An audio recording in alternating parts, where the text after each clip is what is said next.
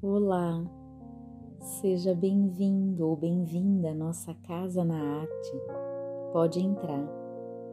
Eu, Vanina Sigrist, te faço aqui companhia para a leitura de um texto literário em prosa ou em verso. Espero que com esta leitura a arte encontre você de um modo único. Leitura de hoje: A Hora da Estrela, de Clarice Lispector. Edição publicada pela editora Rocco, no Rio de Janeiro, em 1999. Domingo ela acordava mais cedo para ficar mais tempo sem fazer nada o pior momento de sua vida era nesse dia ao fim da tarde. Caía em meditação inquieta o vazio do seco domingo. Suspirava, tinha saudade de quando era pequena, farofa seca, e pensava que fora feliz.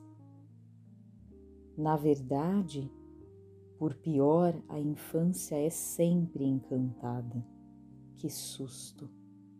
Nunca se queixava de nada, sabia que as coisas são assim mesmo. E quem organizou a terra dos homens? Na certa mereceria um dia o céu dos oblíquos, onde só entra quem é torto. Aliás, não é entrar no céu, é oblíquo na terra mesmo. Juro que nada posso fazer por ela. Afianço-vos que, se eu pudesse, melhoraria as coisas. Eu bem sei que dizer que a datilógrafa tem o corpo cariado é um dizer de brutalidade pior que qualquer palavrão. Quanto a escrever, mais vale um cachorro vivo devo registrar aqui uma alegria. É que a moça, num aflitivo domingo sem farofa, teve uma inesperada felicidade que era inexplicável. No cais do porto viu um arco-íris. Experimentando leve êxtase, ambicionou logo outro. Queria ver como uma vez em Maceió espocar em mudos fogos de artifício. Ela quis mais porque é mesmo uma verdade que quando se dá a mão, essa gentinha quer todo o resto. O Zé Povinho sonha com fome de tudo. E quer, mas sem direito algum, pois não é? Não havia meio, pelo menos eu não posso, de obter os multiplicantes brilhos em chuva chuvisco dos fogos de artifício. Devo dizer que ela era doida por soldado? Pois era. Quando via um, pensava com estremecimento de prazer: será que ele vai me matar? Se a moça soubesse que minha alegria também vem de minha mais profunda tristeza, e que tristeza era uma alegria falhada. Sim, ela era alegrezinha dentro de sua neurose, neurose de guerra, e tinha um luxo, além de uma vez por mês ir ao cinema pintava de vermelho grosseiramente escarlate as unhas das mãos.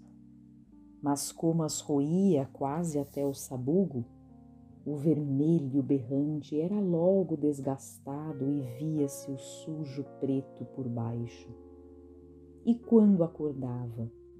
Quando acordava não sabia mais quem era. Só depois é que pensava com satisfação Sou datilógrafa e virgem e gosto de Coca-Cola. Só então vestia-se de si mesma, passava o resto do dia representando com obediência o papel de ser. Será que eu enriqueceria este relato se usasse alguns difíceis termos técnicos? Mas aí é que está. Esta história não tem nenhuma técnica, nem de estilo. Ela é ao Deus dará. Eu que também não mancharia por nada deste mundo com palavras brilhantes e falsas, uma vida parca como a da datilógrafa. Durante o dia eu faço como todos gestos despercebidos por mim mesmo, pois um dos gestos mais despercebido é esta história de que não tenho culpa e que sai como sair a datilógrafa vivia numa espécie de atordoado nimbo entre céu e inferno. Nunca pensar em eu sou eu. Acho que julgava não ter direito. Ela era um acaso, um feto jogado na lata de lixo embrulhado em um jornal. Há milhares como ela? Sim, e que são apenas um acaso Pensando bem, quem não é um acaso na vida? Quanto a mim, só me livro de ser apenas um acaso porque escrevo, o que é um ato que é um fato.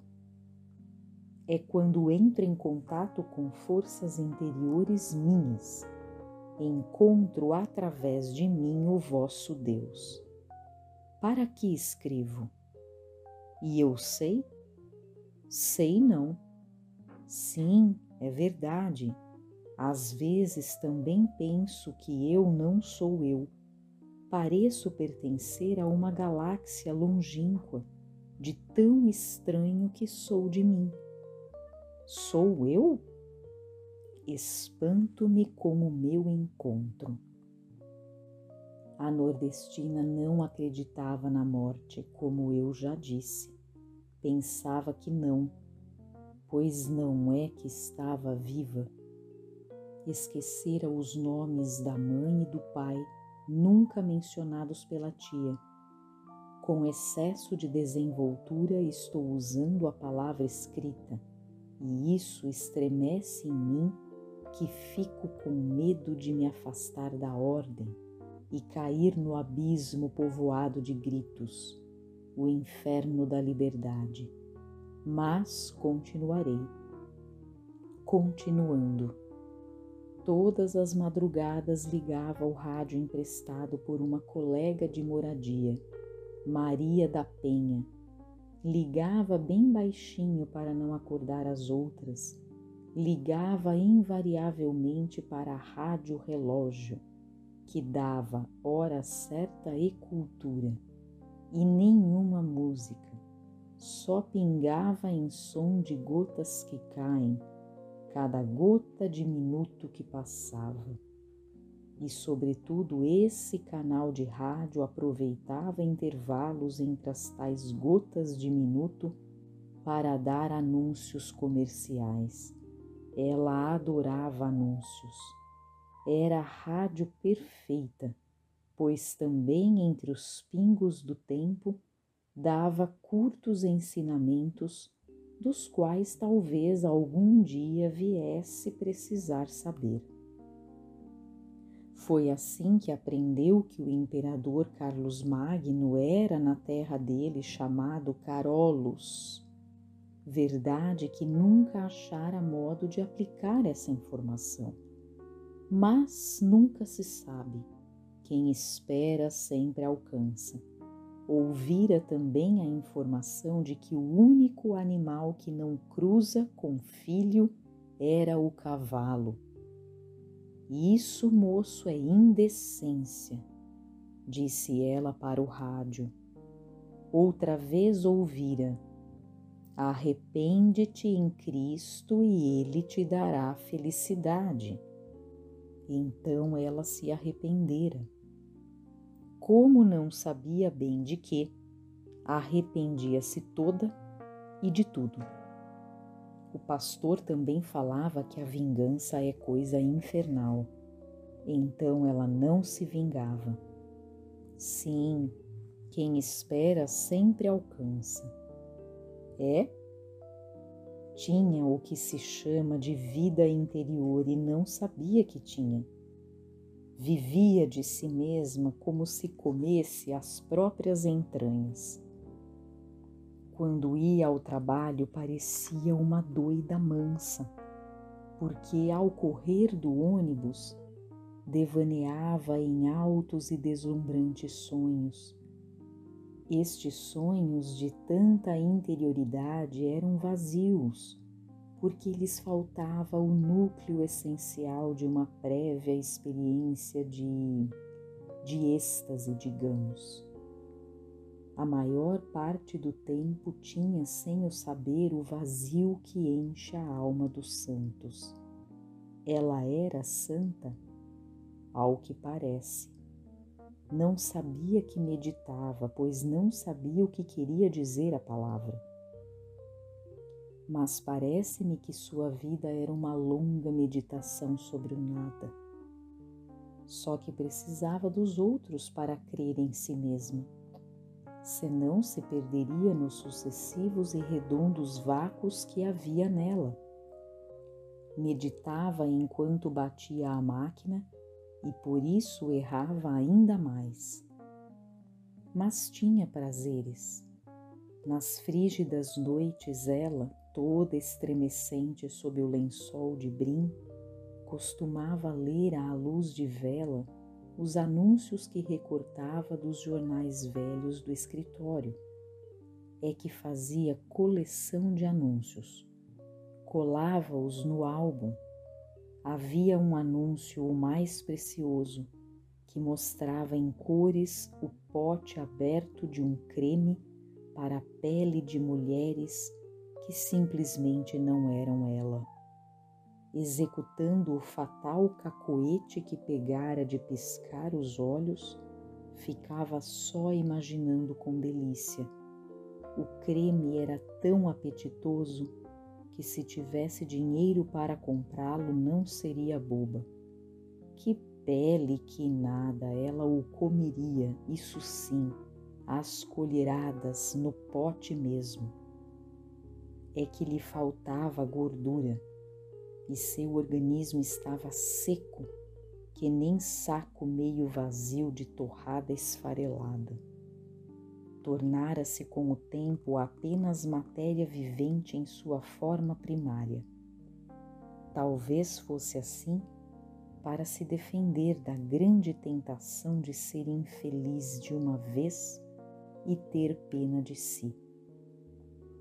Quando penso que eu podia ter nascido ela, e por que não, estremeço e parece-me covarde fuga de eu não ser. Sinto culpa, como disse num dos títulos. Em todo caso, o futuro parecia vir a ser muito melhor. Pelo menos o futuro tinha a vantagem de não ser o presente. Sempre há um melhor para o ruim mas não havia nela miséria humana. É que tinha em si mesma uma certa flor fresca, pois, por estranho que pareça, ela acreditava. Era apenas fina matéria orgânica.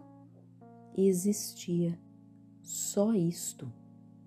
E eu, de mim só se sabe que respiro embora só tivesse nela a pequena flama indispensável, um sopro de vida. Estou passando por um pequeno inferno com esta história. Queiram os deuses que eu nunca descreva o Lázaro, porque senão eu me cobriria de lepra. Se estou demorando um pouco em fazer acontecer o que já prevejo vagamente, é porque preciso tirar vários retratos dessa lagoana. E também porque, se houver algum leitor para essa história, quero que ele se embeba da jovem, assim como um pano de chão todo encharcado. A moça é uma verdade da qual eu não queria saber. Não sei a quem acusar, mas deve haver um réu. Será que entrando na semente de sua vida estarei como que violando o segredo dos faraós? Terei castigo de morte por falar de uma vida que contém, como todas as nossas vidas, um segredo inviolável? Estou procurando danadamente achar nessa existência pelo menos um topázio de esplendor até o fim talvez o deslumbre, ainda não sei, mas tenho esperança. Esqueci de dizer que às vezes a datilógrafa tinha enjoo para comer. Isso vinha desde pequena quando soubera que havia comido gato frito. Assustou-se para sempre. Perdeu o apetite, só tinha a grande fome Parecia-lhe que havia cometido um crime e que comera um anjo frito, as asas estalando entre os dentes. Ela acreditava em anjo e, porque acreditava, eles existiam. Nunca havia jantado ou almoçado num restaurante. Era de pé mesmo no botequim da esquina tinha uma vaga ideia que mulher que entra em restaurante é francesa e desfrutável. Havia coisas que não sabia o que significavam. Uma era efeméride, e não é que seu Raimundo só mandava copiar com sua letra linda a palavra efemérides ou efeméricas. Achava o termo efemírides absolutamente misterioso. Quando o copiava, prestava atenção a cada letra. Glória era estenógrafa e não só ganhava mais, como não parecia se atrapalhar com as palavras difíceis das quais o chefe tanto gostava e enquanto isso, a mocinha se apaixonara pela palavra efemérides. Outro retrato. Nunca recebera presentes. Aliás, não precisava de muita coisa, mas um dia viu algo que por um leve instante cobiçou. Um livro que seu Raimundo, dado à literatura, deixara sobre a mesa o título era Humilhados e Ofendidos. Ficou pensativa. Talvez tivesse pela primeira vez se definido numa classe social. Pensou, pensou e pensou. Chegou à conclusão que, na verdade, ninguém jamais a ofendera. Tudo o que acontecia era porque as coisas são assim mesmo, e não havia luta possível para que lutar? Pergunto eu. Conheceria ela algum dia do amor o seu adeus? Conheceria algum dia do amor os seus desmaios? Teria a seu modo o doce voo? De nada sei. Que se há de fazer com a verdade de que todo mundo é um pouco triste e um pouco só? A nordestina se perdia na multidão. Na praça Mauá, onde tomava o ônibus, fazia frio e nenhum agasalho havia contra o vento. Ah, mas existiam os navios cargueiros que lhe davam saudades, quem sabe de quê.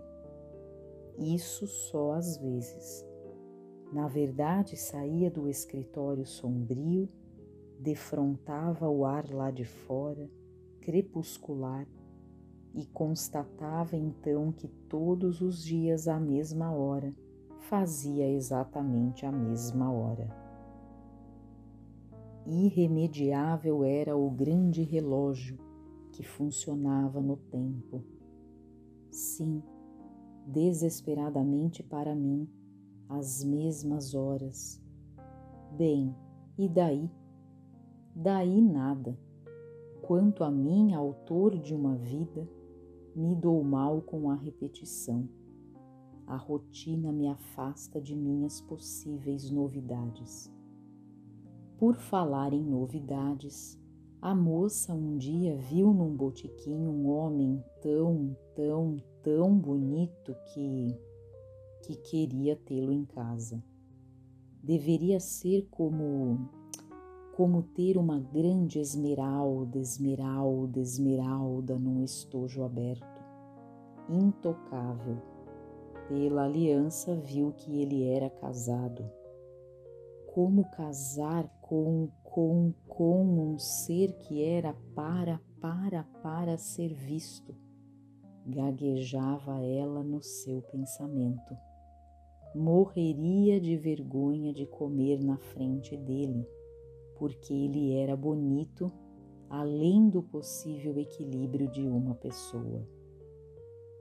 Pois não é que quis descansar as costas por um dia? Sabia que se falasse isso ao chefe, ele não acreditaria que lhe doíam as costelas. E então valeu-se de uma mentira que convence mais que a verdade Disse ao chefe que no dia seguinte não poderia trabalhar porque arrancar um dente era muito perigoso. E a mentira pegou. Às vezes só a mentira salva. Então, no dia seguinte, quando as quatro Marias cansadas foram trabalhar, ela teve pela primeira vez na vida uma coisa a mais preciosa a solidão. Tinha um quarto só para ela. Mal acreditava que usufruía o espaço. E nenhuma palavra era ouvida. E então dançou num ato de absoluta coragem, pois a tia não a entenderia. Dançava e rodopiava, porque ao estar sozinha, se tornava livre. Usufruía de tudo, da arduamente conseguida solidão, do rádio de pilha tocando o mais alto possível, da vastidão do quarto sem as Marias. Arrumou como pedido de favor um pouco de café solúvel com a dona dos quartos e, ainda como favor, pediu-lhe água fervendo, tomou tudo se lambendo e diante do espelho para nada perder de si mesma. Encontrar-se consigo própria era um bem que ela até então não conhecia. Acho que nunca fui tão contente na vida, pensou. Não devia nada a ninguém e ninguém lhe devia nada até deu-se ao luxo de ter tédio, um tédio até muito distinto. Desconfio um pouco de sua facilidade inesperada de pedir favor. Então ela então precisava ela de condições especiais para ter encanto? Por que não agia sempre assim na vida? E até ver-se no espelho não foi tão assustador. Estava contente, mas como doía. Ah, mês de maio, não me largues nunca mais. Explosão. Foi a sua íntima exclamação no dia seguinte, 7 de maio, ela que nunca exclamava provavelmente porque alguma coisa finalmente lhe era dada. Dada por si mesma, mas dada.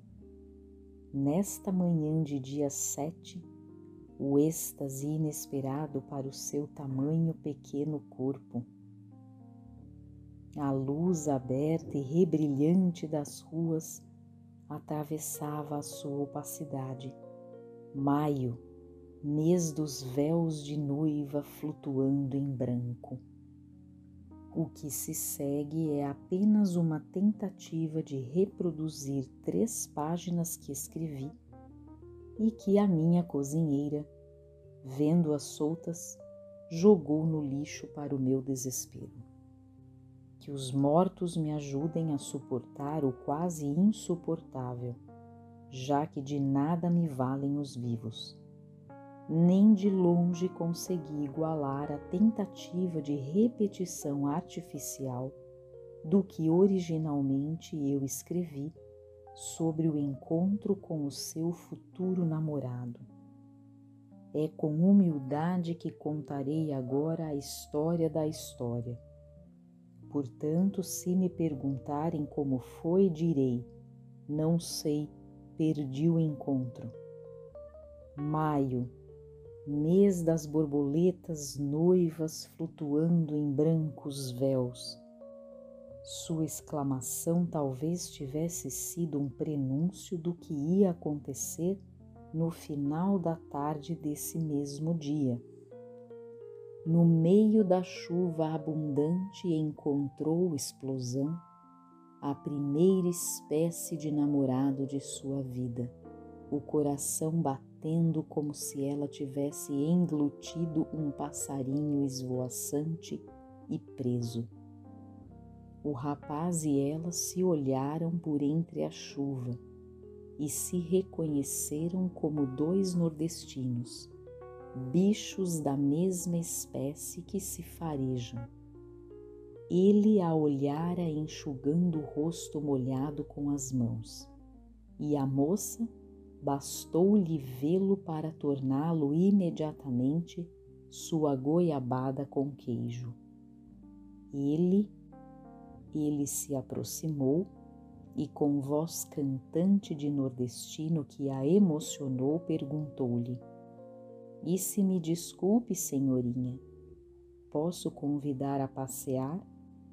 Sim, respondeu atabalhoadamente com pressa antes que ele mudasse de ideia. E se me permite, qual é mesmo a sua graça? Macabea. Maca o quê? Bea, foi ela obrigada a completar. Me desculpe, mas até parece doença, doença de pele. Eu também acho esquisito, mas minha mãe botou ele por promessa a Nossa Senhora da Boa Morte, se eu vingasse.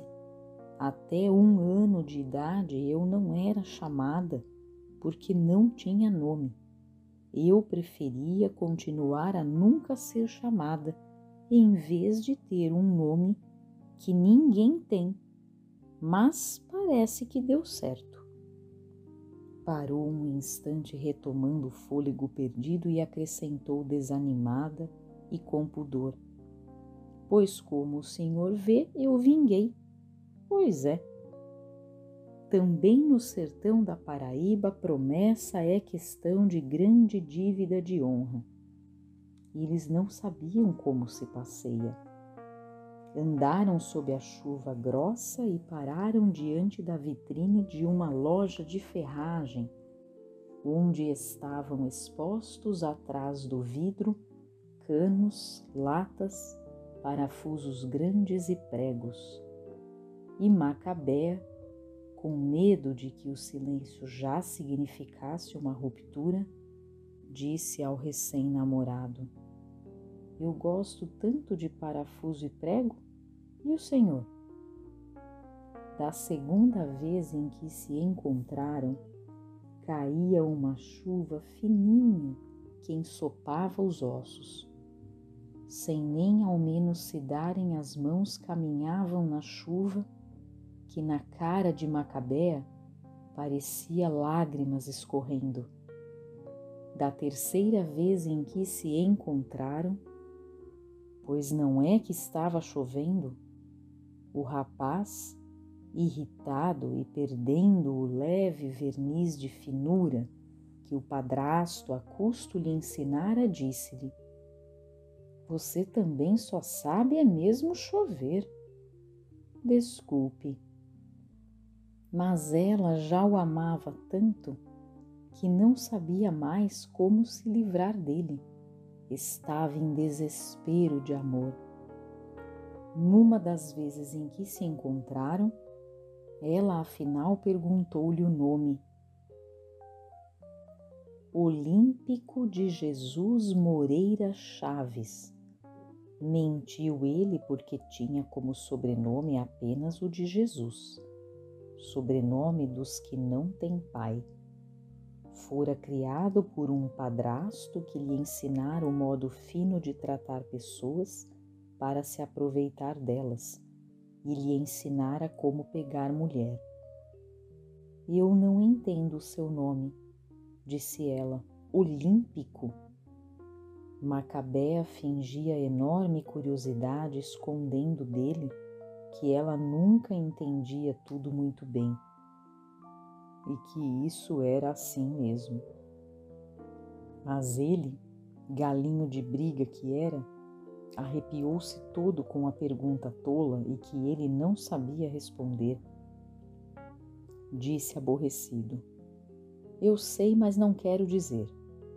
Não faz mal, não faz mal, não faz mal. A gente não precisa entender o nome. Ela sabia o que era o desejo, embora não soubesse que sabia. Era assim Ficava faminta, mas não de comida. Era um gosto meio doloroso que subia do baixo ventre e arrepiava o bico dos seios e os braços vazios sem abraço. Tornava-se toda dramática e viver doía. Ficava então meio nervosa e Glória lhe dava água com açúcar. Olímpico de Jesus trabalhava de operário numa metalúrgica e ela nem notou que ele não se chamava de operário e sim de metalúrgico.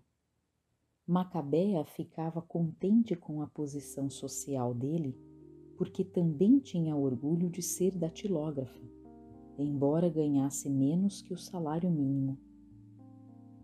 Mas ela e Olímpico eram alguém no mundo metalúrgico e datilógrafa, formavam um casal de classe. A tarefa de Olímpico tinha o gosto que se sente quando se fuma um cigarro acendendo-o do lado errado, na ponta da cortiça. O trabalho consistia em pegar barras de metal que vinham deslizando de cima da máquina para colocá-las embaixo, sobre uma placa deslizante nunca se perguntara por que colocava a barra embaixo. A vida não lhe era má e ele até economizava um pouco de dinheiro. Dormia de graça numa guarita em obras de demolição por camaradagem do vigia. Macabea disse: As boas maneiras são a melhor herança pois para mim a melhor herança é mesmo muito dinheiro. Mas um dia vou ser muito rico, disse ele que tinha uma grandeza demoníaca. Sua força sangrava. Uma coisa que tinha vontade de ser era toureiro. Uma vez fora ao cinema e estremecera da cabeça aos pés quando vira a capa vermelha não tinha pena do touro, gostava era de ver sangue. No Nordeste tinha juntado salários e salários para arrancar um canino perfeito e trocá-lo por um dente de ouro faiscante. Este dente lhe dava posição na vida.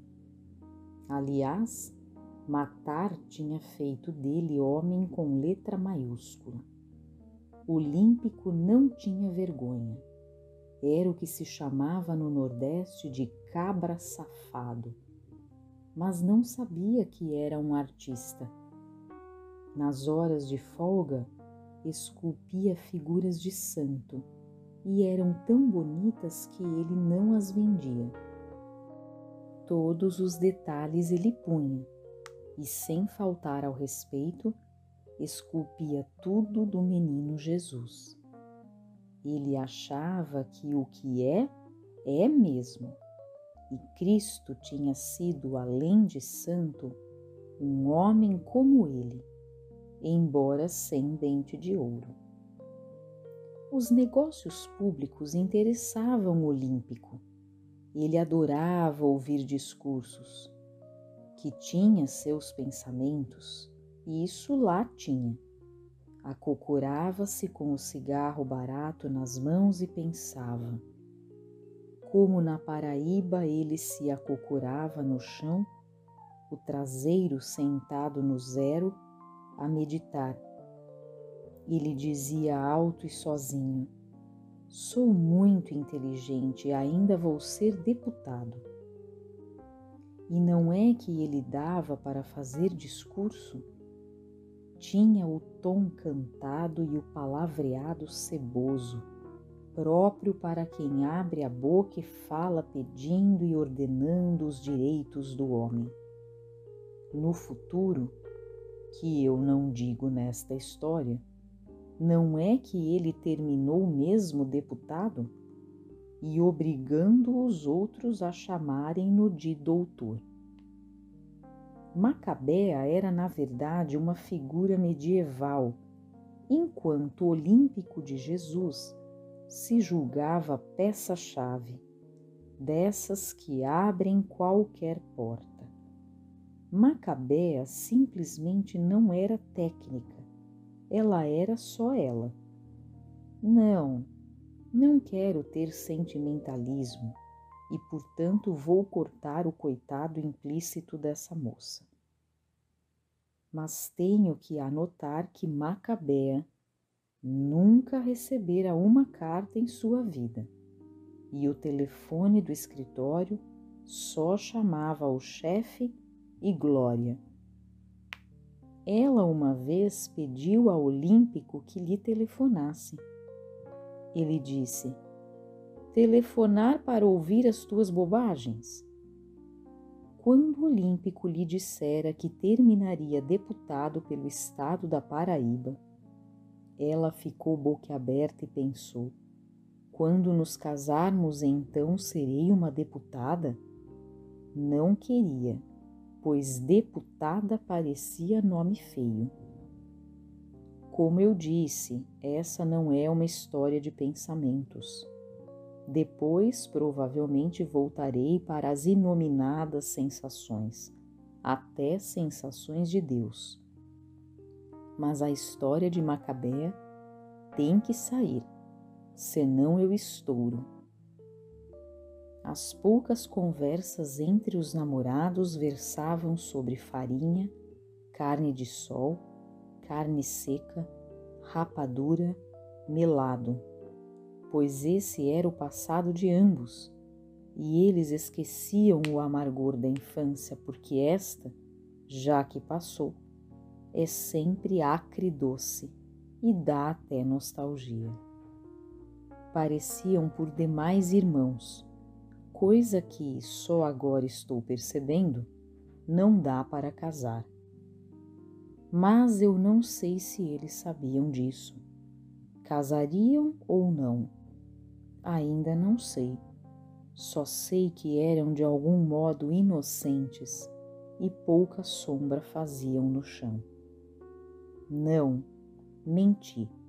Agora vi tudo ele não era inocente coisa alguma, apesar de ser uma vítima geral do mundo. Tinha, descobri agora, dentro de si a dura semente do mal.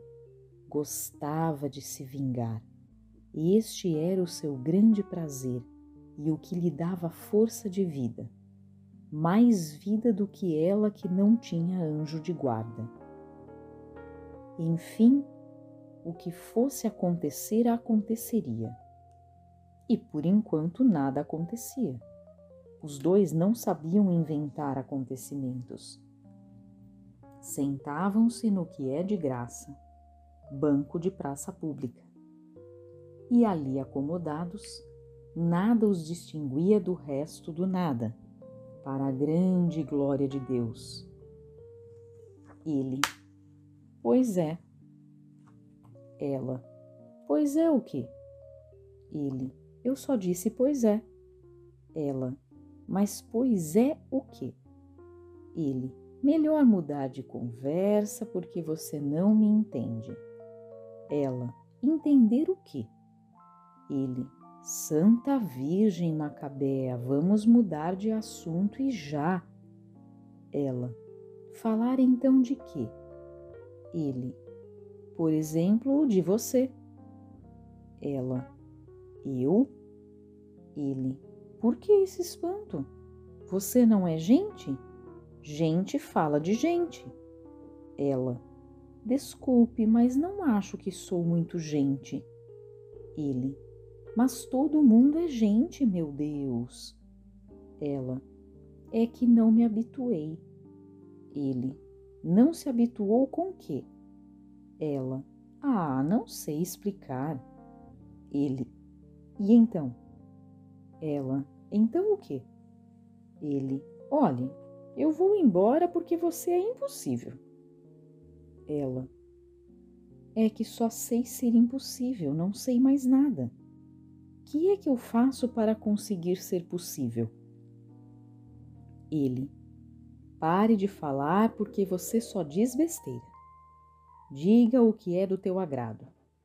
Ela, acho que não sei dizer. Ele, não sabe o que?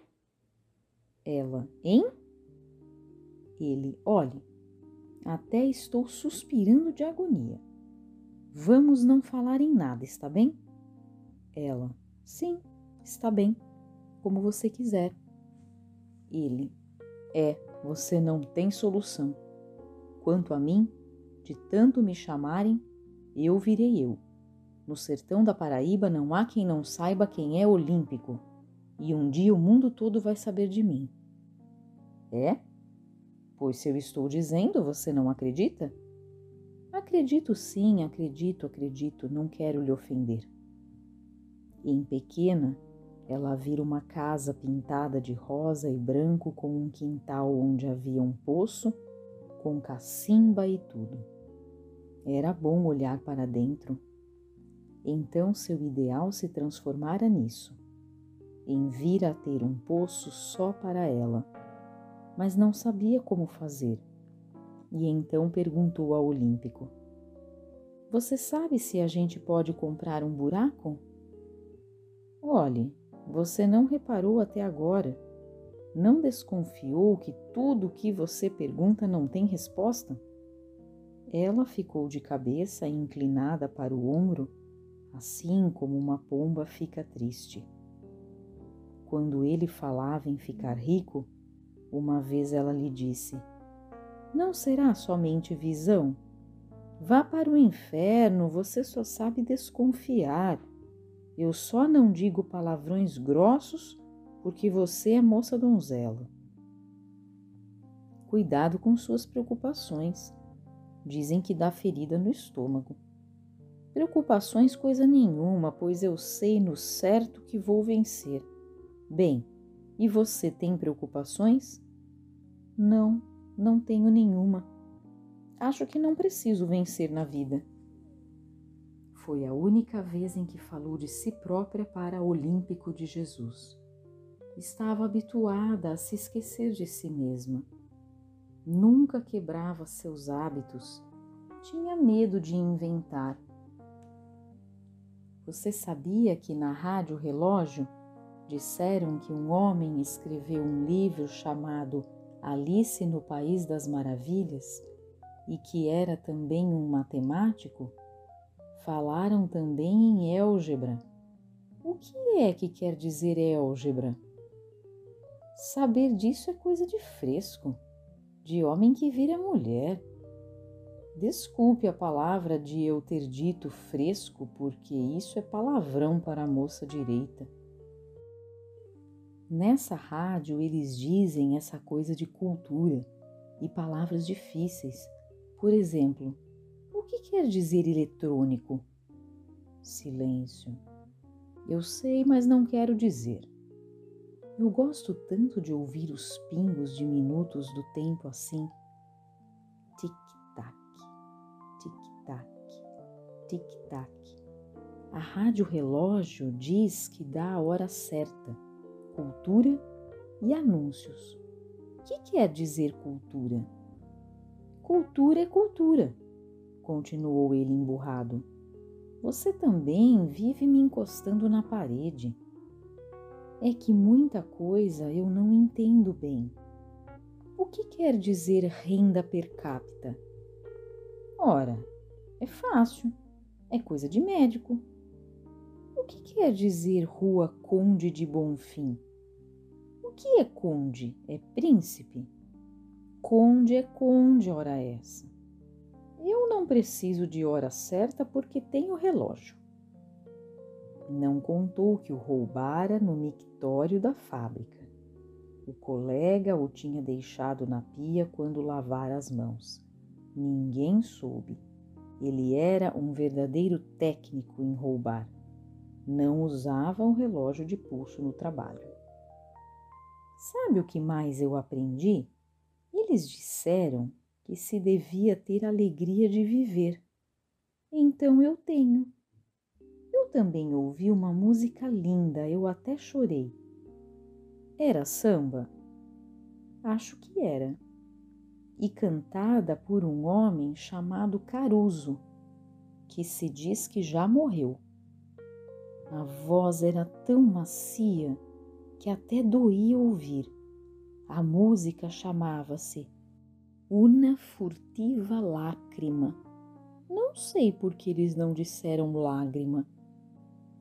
Una furtiva lágrima fora a única coisa belíssima na sua vida.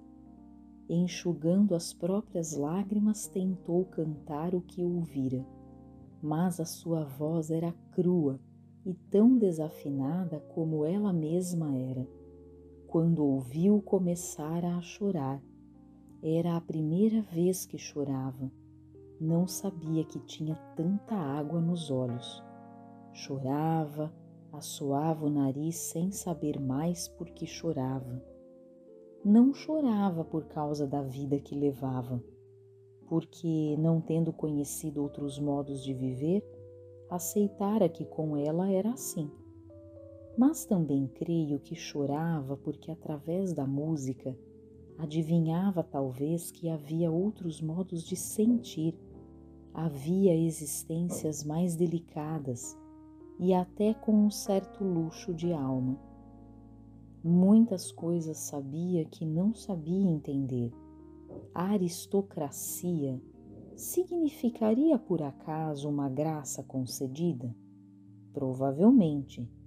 Se é assim, que assim seja o mergulho na vastidão do mundo musical que não carecia de se entender. Seu coração disparara e, junto de Olímpico, ficou de repente corajosa e, arrojando-se no desconhecido de si mesma, disse: Eu acho que até sei cantar essa música. Lá, lá, lá, lá, lá. Você até parece uma muda cantando, voz de cana rachada. Deve ser porque é a primeira vez que canto na vida. Ela achava que lágrima em vez de lágrima era erro do homem do rádio. Nunca lhe ocorrera a existência de outra língua pensava que no Brasil se falava brasileiro. Além dos cargueiros do mar nos domingos, só tinha essa música. O substrato último da música era a sua única vibração. E o namoro continuava ralo. Ele, depois que minha santa mãe morreu, nada mais me prendia na Paraíba. De que é que ela morreu? De nada. Acabou-se a saúde dela. Ele falava coisas grandes, mas ela prestava atenção nas coisas insignificantes, como ela própria. Assim registrou um portão enferrujado, retorcido, rangente e descascado, que abria o caminho para uma série de casinhas iguais de vila. Vira isso do ônibus. A vila, além do número 106, tinha uma plaqueta onde estava escrito o nome das casas. Chamava-se Nascer do Sol. Bonito o nome que também augurava coisas boas. Ela achava Olímpico muito sabedor das coisas. Ele dizia o que ela nunca tinha ouvido. Uma vez ele falou assim: A cara é mais importante do que o corpo, porque a cara mostra o que a pessoa está sentindo. Você tem cara de quem comeu e não gostou. Não aprecia o cara triste, vê se muda. E disse uma palavra difícil Vê se muda de expressão. Ela disse consternada: Não sei como se faz outra cara, mas é só na cara que sou triste, porque por dentro eu sou até alegre. É tão bom viver, não é? Claro, mas viver bem é coisa de privilegiado. Eu sou um, e você me vê magro e pequeno, mas sou forte. Eu, com um braço, posso levantar você do chão. Quer ver? Não, não. Os outros olham e vão maldar. Magricela esquisita, ninguém olha. E lá foram para a esquina. Macabea estava muito feliz. Realmente ele a levantou para o ar acima da própria cabeça. Ela disse eufórica: Deve ser assim viajar de avião. É, mas de repente ele não aguentou o peso num só braço e ela caiu de cara na lama, o nariz sangrando. Mas era delicada e foi logo dizendo: Não se incomode, foi uma queda pequena.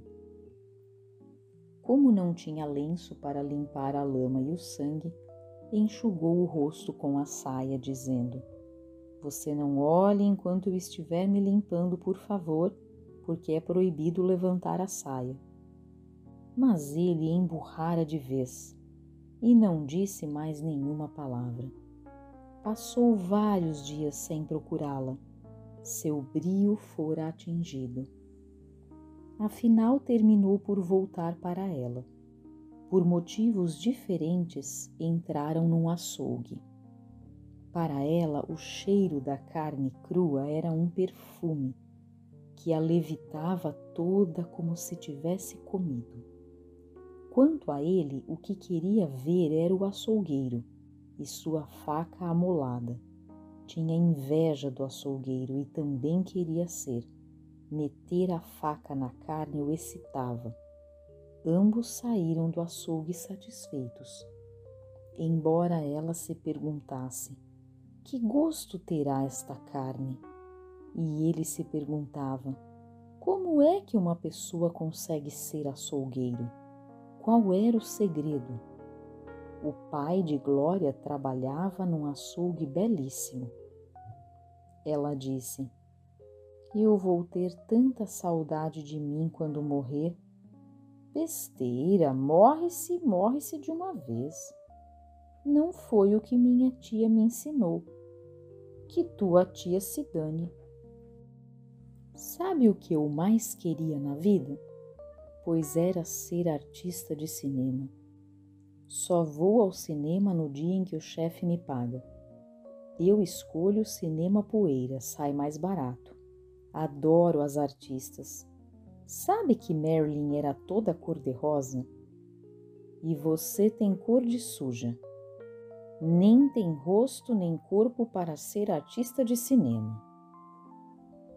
Você acha mesmo? Tá na cara. Não gosto de ver sangue no cinema. Olhe, sangue eu não posso mesmo ver porque me dá vontade de vomitar. Vomitar ou chorar? Até hoje, com a graça de Deus, nunca vomitei. É, dessa vaca não sai leite. Pensar era tão difícil, ela não sabia de que jeito se pensava. Mas Olímpico não só pensava, como usava palavreado fino. Nunca esqueceria que no primeiro encontro ele a chamara de senhorinha. Ele fizera dela um alguém. Como era um alguém, até comprou um batom cor-de-rosa. O seu diálogo era sempre oco. Dava-se conta longínquamente de que nunca dissera uma palavra verdadeira. E amor, ela não chamava de amor, chamava de não sei o que. Olhe, Macabé. Olhe o quê? Não, meu Deus, não é olhe de ver, é olhe como quando se quer que uma pessoa escute. Está me escutando? Tudinho, tudinho. Tudinho o quê, meu Deus? Pois se eu ainda não falei. Pois olhe, vou lhe pagar um cafezinho no botiquim. Quer? Pode ser pingado com leite? Pode, é o mesmo preço. Se for mais, o resto você paga. Macabea não dava nenhuma despesa ao Olímpico. Só dessa vez, quando lhe pagou um cafezinho pingado, que ela encheu de açúcar, quase a ponto de vomitar, mas controlou-se para não fazer vergonha. O açúcar ela botou muito para aproveitar e uma vez os dois foram ao jardim zoológico, ela pagando a própria entrada. Teve muito espanto ao ver os bichos. Tinha medo e não os entendia. Por que viviam?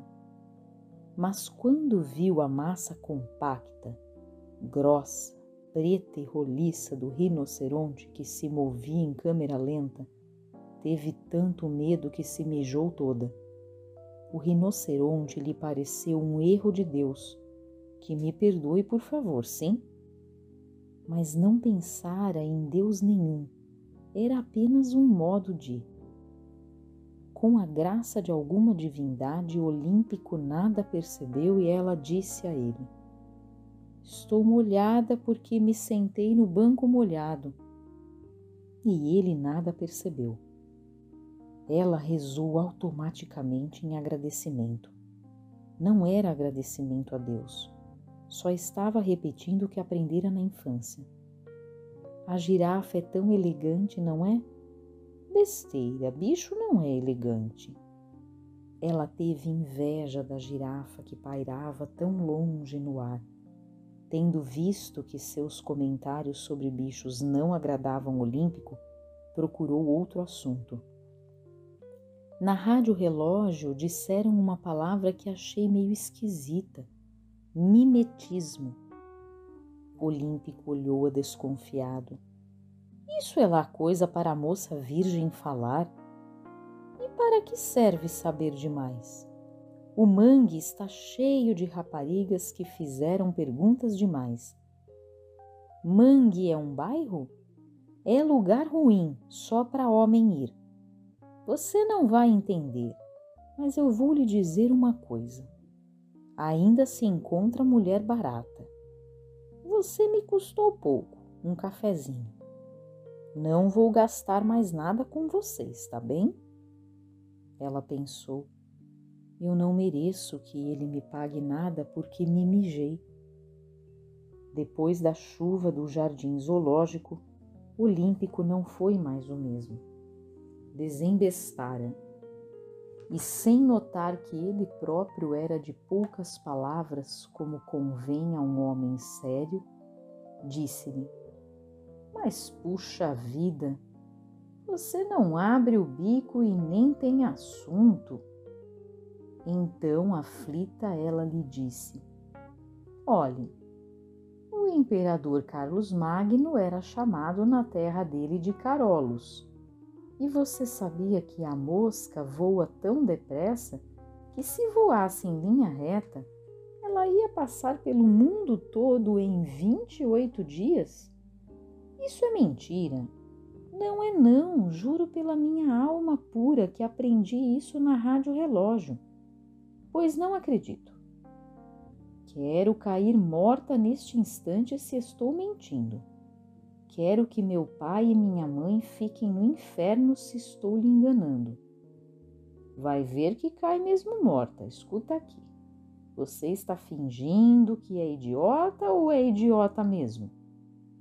Não sei bem o que sou, mas acho um pouco.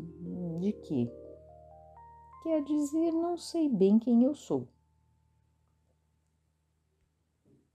Mas você sabe que se chama Macabea, pelo menos isso? É verdade. Mas não sei o que está dentro do meu nome. Só sei que eu nunca fui importante. Pois fique sabendo que meu nome ainda será escrito nos jornais e sabido por todo o mundo. Ela disse para o Olímpico: Sabe que na minha rua tem um galo que canta? Por que é que você mente tanto? Juro, quero ver minha mãe cair morta se não é verdade. Mas sua mãe já não morreu? Ah, é mesmo, que coisa. Mas e eu?